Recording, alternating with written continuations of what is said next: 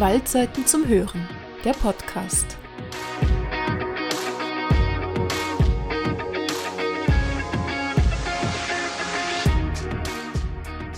Am Wochenende war ich in meinem Wald spazieren. Also nicht wirklich in meinem Wald, sondern es ist mein Lieblingswald in der Umgebung.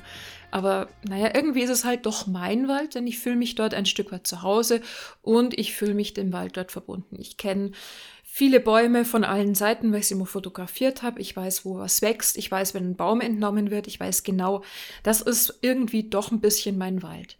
Naja, aber halt auch wieder nicht mein Wald, denn jedes Stückchen Erde in Deutschland gehört ja irgendjemandem. Irgendjemand ist immer im Grundbuch eingetragen. Doch wem genau gehört denn eigentlich der Wald in Deutschland? Und damit herzlich willkommen bei dieser Folge des Waldseiten-Podcasts mit Eva Tendler. Schön, dass Sie zuhören. Heute geht es um Besitz, es geht um den grünen Schatz in Deutschland und vor allen Dingen um seine Eigentümer und Eigentümerinnen. Wenn wir von Eigentum sprechen, möchte ich aber ganz zu Beginn erstmal auf die Basics rund um das Eigentum eingehen. Deutschland ist 357.386 Quadratkilometer groß. Das sind 35,7 Millionen Hektar, eine ganze Menge. Ein Hektar, nochmal zur Erinnerung, das ist eine Fläche von 100 mal 100 Metern, also in Summe 1000 Quadratmeter. Von diesen 35,7 Millionen Hektar Fläche sind 11,4 Millionen bewaldet. Damit man sich es besser vorstellen kann in Prozent, also es sind 32 Prozent der Fläche Deutschlands Wald ein Drittel. Damit liegt Deutschland übrigens prozentual ziemlich genau auf dem globalen Anteil. Weltweit sind es nämlich 31 Prozent der Landoberfläche, die bewaldet sind. Wenn man jetzt mal zwischen den Bundesländern vergleicht, dann sieht man übrigens, dass innerhalb von Deutschland Wald oder Waldanteile deutlich ungleichmäßiger verteilt sind. Die anteilsmäßig waldreichsten Bundesländer, das sind Hessen und Rheinland-Pfalz. Dort sind jeweils 40 Prozent der Landesfläche Wald. Rein flächenmäßig hat allerdings Bayern mit einer Waldfläche von 2,6 Millionen Hektar die Holznase vorne. Mit 11 Prozent, dem niedrigsten Waldanteil, weist Schleswig-Holstein auf. Jetzt habe ich ein kleines Quiz am Rande. Was denken Sie, wie schaut es mit dem deutschen Wald aus? Wird er mehr oder wird er weniger? Global betrachtet nimmt die Waldfläche leider jedes Jahr ab. Im Jahr 1990 rechnet man noch mit 41,3 Millionen Quadratkilometern Waldfläche weltweit. Zahlen aus dem Jahr 2016 sprechen von nur mehr 39,96 Millionen Quadratkilometern. Besonders die Rodung von Wäldern in Lateinamerika trägt massiv zu diesem Rückgang bei. In Summe klingt jetzt ein Rückgang von etwa 1,4 Millionen Quadratkilometern gar nicht so viel. Aber man muss sich überlegen, das sind 140 Millionen Hektar Wald, eine Fläche so groß wie fast viermal die Gesamtfläche der Bundesrepublik Deutschland, eine ganze Menge. Bei uns in Deutschland haben wir Gott sei Dank genau die gegenteilige Entwicklung. Der Wald wird jedes Jahr ein kleines bisschen mehr. Im Zeitraum zwischen der zweiten und der dritten Bundeswaldinventur, also zwischen 2002 und 2012, hat die Waldfläche in Deutschland leicht zugenommen um 0,4 Prozent oder in Zahlen ausgedrückt sind es etwa 50.000 Hektar. Und damit Sie sich das besser vorstellen können, wieder mal ein Vergleich, das ist ungefähr zweimal so viel wie die Fläche der Großstadt Frankfurt. Wenn wir schon bei Zahlen sind, ich habe noch andere Zahlen für Sie. Diese 11,4 Millionen Hektar Wald in Deutschland, die entsprechen etwa 90 Milliarden Bäumen. Kann man jetzt sagen, dass bei 83 Millionen Deutschen jedem Deutschen 1000 Bäume gehören? Ein bisschen mehr? Nein, kann man so nicht sagen, denn der Wald trägt zwar zu unser aller Gemeinwohl bei, er ist Lieferant für unser aller frische Luft, er ist unser aller Erholungsraum, er schützt uns vor Hochwasser, Lawinen und viel mehr, aber auch wenn der Wald für uns alle so einiges leistet, er gehört doch immer noch den Waldeigentümern und den Waldeigentümerinnen. Es gibt in Deutschland sowohl öffentliche als auch sehr viele private Waldeigentümer. Und sie haben die Zahlen immer noch nicht ganz überstanden. Hier kommen noch ein paar nackte Zahlen. 48 Prozent des deutschen Waldes ist in Privatbesitz. Etwa 29 Prozent sind Staatswald, gehören also den Ländern, und 4 Prozent sind Bundeseigentum. Die restlichen 19 Prozent sind Körperschaftswald. Und was diese Waldbesitzarten jetzt bedeuten, was es damit eigentlich auf sich hat, dazu kommen wir jetzt. Fangen wir mal mit den 29% Staatswald an. Diese 29% sind natürlich wieder der Wert über alle Bundesländer hinweg. In den einzelnen Ländern variiert dieser Anteil des Staatswaldes von 58,2% im Saarland bis hin zu 14,3% in Nordrhein-Westfalen. Die meiste Waldfläche, flächenmäßig, besitzt der Freistaat Bayern.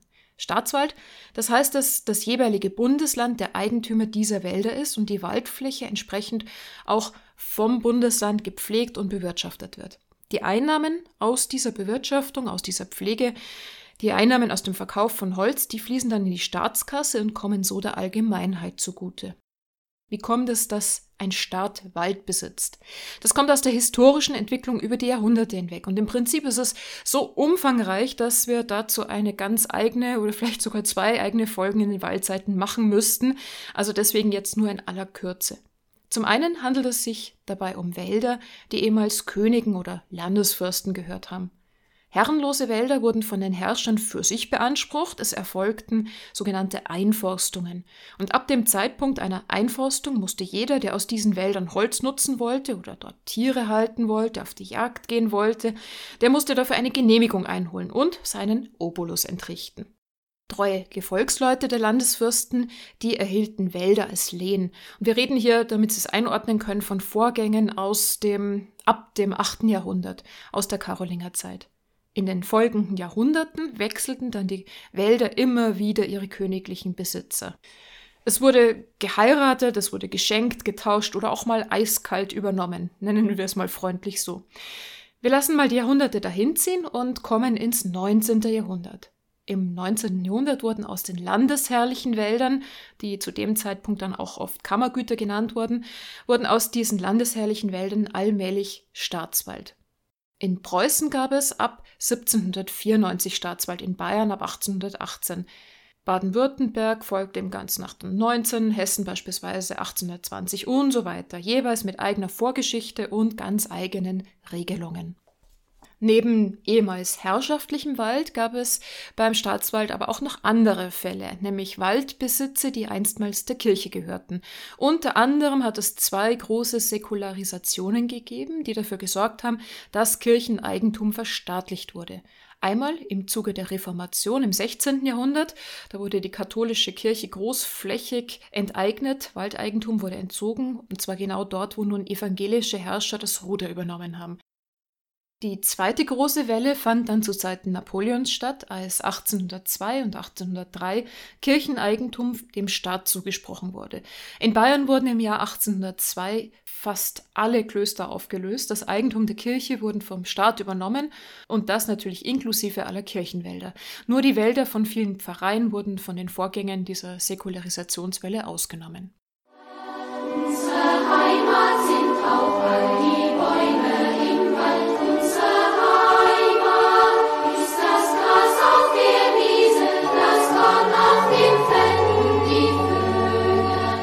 Das, was Sie gerade gehört haben, das waren ein paar Takte aus dem Pionierlied Unserer Heimat von 1951. Dieses Lied war eins der meistgesungenen Lieder in der Nachkriegszeit im Osten Deutschlands. Und damit sind wir bei einem sehr wichtigen Stück deutscher Geschichte, die sich natürlich auch auf den Wald und das Waldeigentum ausgewirkt hat. Wir kommen zur ehemaligen DDR. In der DDR gab es vorwiegend Staatswald, beziehungsweise im Sozialismus wurde das dann eben Volkswald genannt.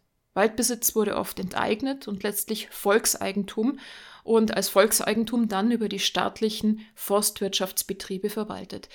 Den ursprünglichen Eigentümern blieb eine private Pflege oder Bewirtschaftung der Flächen verboten. Nur etwa 600.000 Hektar Wald waren dann im Jahr 1990 noch im privaten Besitz.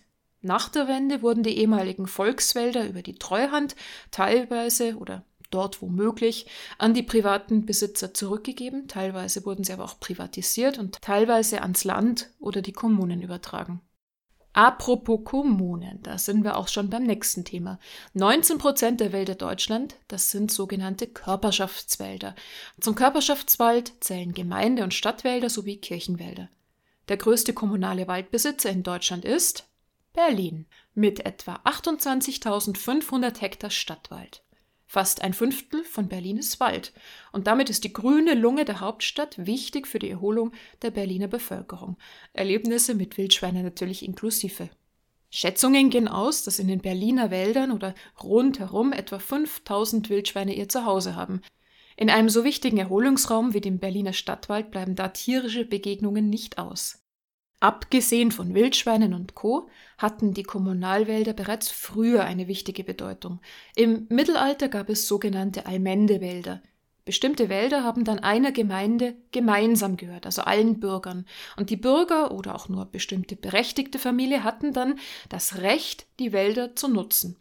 Oft wurden dann Tiere in den Wald, als Hutewald getrieben. Holzrechte gibt es an verschiedenen Orten in Deutschland bis heute noch, beispielsweise in Unterfranken. In diesen Allmende-, Mark- oder Gmeinwäldern wurde der Wald über Nutzungsrechte bewirtschaftet. Heutzutage kümmern sich oft eigene bei der Stadt oder Gemeinde angestellte Förster, forstliche Unternehmer oder die sogenannten forstwirtschaftlichen Zusammenschlüsse um das Wohlergehen der Kommunal- und Stadtwälder. Bevor wir jetzt zur größten Gruppe kommen der Eigentümer, möchte ich aber der Vollständigkeit halber noch einen sehr kurzen Blick auf die Bundesforsten werfen. Die Bundesrepublik Deutschland ist Eigentümer von etwa 400.000 Hektar Wald. Vor allem sind das die Truppenübungsplätze oder ehemalige Militärgelände, aber auch Flächen entlang von Autobahnen oder von Bundeswasserstraßen. Ähnlich wie die Staatsforstverwaltung der Länder gibt es auch die bundesweite Organisation der Bundesforsten, die sich um diese Fläche kümmert. So, jetzt aber zu unserer größten Gruppe der Waldbesitzer, der Waldbesitzer und Waldbesitzerinnen mit etwa zwei Millionen Personen und einem Anteil von knapp der Hälfte des deutschen Waldes, die privaten Waldbesitzerinnen und Waldbesitzer. Würde man alle Waldbesitzerinnen und Waldbesitzer in Deutschland eine ganz lange Kette bilden lassen, dann würde diese von Hamburg nach München und wieder zurückreichen. Also es sind schon recht viele Leute in Deutschland, denen Wald gehört. Prinzipiell sind etwa die Hälfte der privaten Waldbesitzflächen 20 Hektar oder noch kleiner. Im Durchschnitt besitzt in Deutschland ein Waldeigentümer, eine Waldeigentümerin circa drei Hektar Wald, was wiederum aber zeigt, dass der Großteil der Waldbesitzenden relativ kleine Flächen besitzt. 30.000 Quadratmeter Fläche klingen jetzt erstmal sehr viel, gerade wenn man in der Großstadt ist und selber vielleicht nur ein Handtuch großen Garten oder gar keinen Garten hat. Auf den Wald bezogen, auf ein Stück Naturraum bezogen ist das aber gar nicht einmal so viel. Allerdings, man kann damit natürlich auch wiederum durchaus einiges anfangen, wenn man es geschickt anstellt oder sich helfen lässt. Neben diesen etwas kleineren Flächen haben wir einige wenige glückliche Privatpersonen, Firmen, Stiftungen, die sehr große Waldflächen besitzen. Historisch begründet haben hier viele Adelshäuser die Nase vorn. Bekannt sind etwa die Fürstenhäuser Thurn und Taxis aus Regensburg, Hohenzollern oder die Fürst-Wallersteinschen Forstbetriebe, Bismarck, Kastell oder Fürstenberg. Das sind andere Namen, die man vielleicht schon mal irgendwo gehört hat. Und dann kommt aber die Masse der privaten Waldbesitzerinnen und Waldbesitzer, die ihre Wälder oft von den Vorfahren übernommen haben ohne aus einer Adelsfamilie zu stammen. Die Masse der Waldbesitzerinnen und Waldbesitzer in Deutschland, die zählen zu den sogenannten Kleinwaldbesitzern mit Flächen kleiner als fünf Hektar, beziehungsweise in vielen Regionen auch kleiner als zwei Hektar. Historisch bedingt haben wir einige Regionen in Deutschland, in denen die Besitzflächen im Laufe der Zeit, im Laufe der Jahrzehnte, Jahrhunderte immer und immer kleiner und kleiner geworden sind. Das sind die Realteilungsgebiete in Deutschland. Eigentlich ist die Sache ja ziemlich fair. Realteilung, das heißt, dass jeder Nachkomme einer Familie Besitz zu gleichen Teilen erbt. Haben Eltern zwei Kinder, dann wird eine Fläche von einem Hektar in zwei Flächen A 0,5 Hektar geteilt. Besteht eine Familie aus vier Kindern, bekommt jeder einen Viertel Hektar. Fair ist das, ja, aber wenn die Flächen zu klein werden, haben Eigentümer oft das Gefühl, dass es sich vielleicht nicht mehr lohnen könnte, sich um den Wald zu kümmern. Es gibt da einen Spruch, Gar lustig hat's die Forstpartie, der Wald, der wächst auch ohne sie, aber in Zeiten von Klimawandel, Borkenkäfern und Co. stimmt das leider nur sehr, sehr begrenzt. Gerade der kleine private Waldbesitz kommt übrigens meist aus dem Umfeld einer Landwirtschaft. Landwirtschaft und Wald, das waren früher eine feste Einheit. Das Holz aus dem Wald wurde auf dem Hof benötigt, einerseits als Brennholz, man hat es als Bauholz gebraucht und natürlich auch als Einkommensquelle für den Verkauf. Teilweise wurden auch die Tiere in den Wald getrieben, um dort zu fressen. 2019 hatten wir in Deutschland noch etwa 267.000 landwirtschaftliche Höfe. Von 1,07 Millionen Höfen war noch die Rede im Jahr 1969. Hintergrund dieses massiven Rückgangs ist das große Höfesterben oder besser gesagt der Strukturwandel in der Landwirtschaft. Die Höfe wurden in den letzten Jahrzehnten flächenmäßig immer größer. Viele Landwirte haben ihre Flächen verpachtet oder verkauft. Das Spannende an der Sache ist jedoch, dass zwar die landwirtschaftlichen Flächen aufgegeben worden sind, aber der Wald, der ist in einem ganz großen Teil der Fälle im Familienbesitz gehalten worden. Und so kommt es dann auch, dass heute ein immer größerer Teil der Waldbesitzenden keinen landwirtschaftlichen Hintergrund mehr haben. Zahnarzt, Krankenschwester, Handwerker. Es sind in der Zwischenzeit alle möglichen Berufe dabei, die eigentlich mit dem Wald oder der Landwirtschaft ursprünglich nichts mehr zu tun haben. Und warum betone ich das jetzt so? Ganz einfach, es ist eine recht spannende Entwicklung damit verbunden. In der Landwirtschaft sind Geräte und Hintergrundinfos quasi frei hausverfügbar. Private und kommunale Großgrundbesitzer beschäftigen dann oft eigenes forstlich ausgebildetes Personal und der Staat, der hat ja sowieso seine eigenen Förster.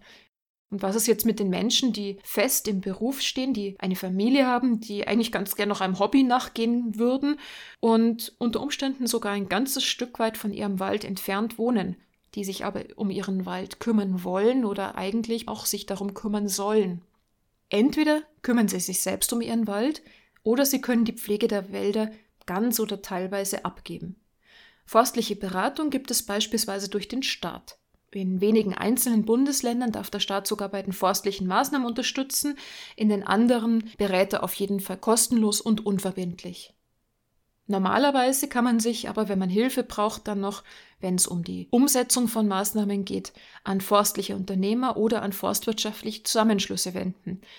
Besonders interessant finde ich hier persönlich die Entwicklung der forstwirtschaftlichen Zusammenschlüsse, denn das sind Selbsthilfeeinrichtungen, die sich zum Teil Ende der 50er Jahre selbst gegründet haben, Hilfe von Waldbesitzenden für Waldbesitzende die dann gemeinsam Pflanzmaterial bestellen, die gemeinsam die Holzernte organisieren und die eben auch in der Zwischenzeit oft eigenes Personal haben, sodass man sich wirklich an die wenden kann als Waldbesitzer, dann eben Hilfe bekommt. Was ist genau mit Waldbesitzervereinigungen, mit, sie werden auch Waldbauernvereinigungen, Forstbetriebsgenossenschaften, ist alles das Gleiche, verschiedene Namen, aber die gleiche Idee dahinter, die gleichen Organisationsstrukturen. Was es damit auf sich hat, das klären wir recht bald in einer ganz eigenen Folge der Waldseiten. Ach ja, da fällt mir noch was ein. Ich habe vorher immer wieder mal betont Waldbesitzer und Waldbesitzerinnen und das hat auch einen Grund. Ein Wort zur Forstbranche. In der Forstbranche sind immer sehr viele Männer zu sehen. Wenn Sie mal auf eine große Forstmesse gehen, da sieht man eigentlich nur sehr begrenzt Frauen dort. Beruflich wählen heute immer mehr Frauen den Forstbereich. Es ist ein sehr spannendes und vielfältiges Tätigkeitsfeld. Aber wie schaut es jetzt bei den Waldbesitzenden aus, wo man meistens nicht wählt, sondern übernimmt oder erbt, manchmal auch kauft? Während Wald früher meist an den Hofnachfolger, Betonung auf den weitergegeben wurde, leben wir heutzutage in Zeiten der Gleichberechtigung. Gott sei Dank. Rein statistisch gesehen leben in Deutschland gleich viele Männer wie Frauen, ungefähr mit einem ganz leichten Überhang an Frauen. In Sachen Waldbesitz habe ich jetzt leider keine Zahlen, die ganz Deutschland widerspiegeln, aber in Bayern wurde hier mal ausgewertet im Jahr 2014. Die Waldbesitzerstatistik wurde untersucht und es zeigt sich, dass in Bayern etwas über 40 Prozent der Waldeigentümer eigentlich Waldeigentümerinnen, also Frauen sind. Der Wald wächst zwar langsam, aber auch hier reifen die gesellschaftlichen Entwicklungen. Kommen wir nochmal zurück zu meinem Wald. Mein Wald ist natürlich nicht mein Wald, sondern tatsächlich ist es ein Stück Staatswald, um das sich dann auch entsprechend die Bayerische Staatsforstverwaltung kümmert. Nichtsdestotrotz, am Herzen liegt mir mein Waldstück natürlich trotzdem. Wo es liegt, verrate ich nicht. Dank Artikel 14 im Bundeswaldgesetz dürfen wir in Deutschland übrigens in jedem Wald, unabhängig davon, wem er gehört, spazieren gehen. Wir haben freies Betretungsrecht. Trotzdem sollten wir aber immer daran denken, finde ich, dass in der Hälfte der Fälle eine Privatperson dahinter steht, der der Wald gehört und die teilweise vom Wald leben und die diesen Wald auch bewirtschaften und pflegen und auch verantwortlich sind für das Erscheinungsbild, für diese Kulisse, in der wir spazieren gehen, in der wir so gerne joggen oder unsere Pilze suchen, unseren Hundgasse führen, was auch immer. In diesem Sinne viel Vergnügen bei Ihrem nächsten Waldbesuch und falls Sie es in den nächsten 14 Tagen nicht in den Wald schaffen sollten, dann nehme ich Sie in zwei Wochen wieder mit in den Wald, akustisch, im nächsten Waldzeiten-Podcast. Bis dahin machen Sie es gut und bleiben Sie gesund.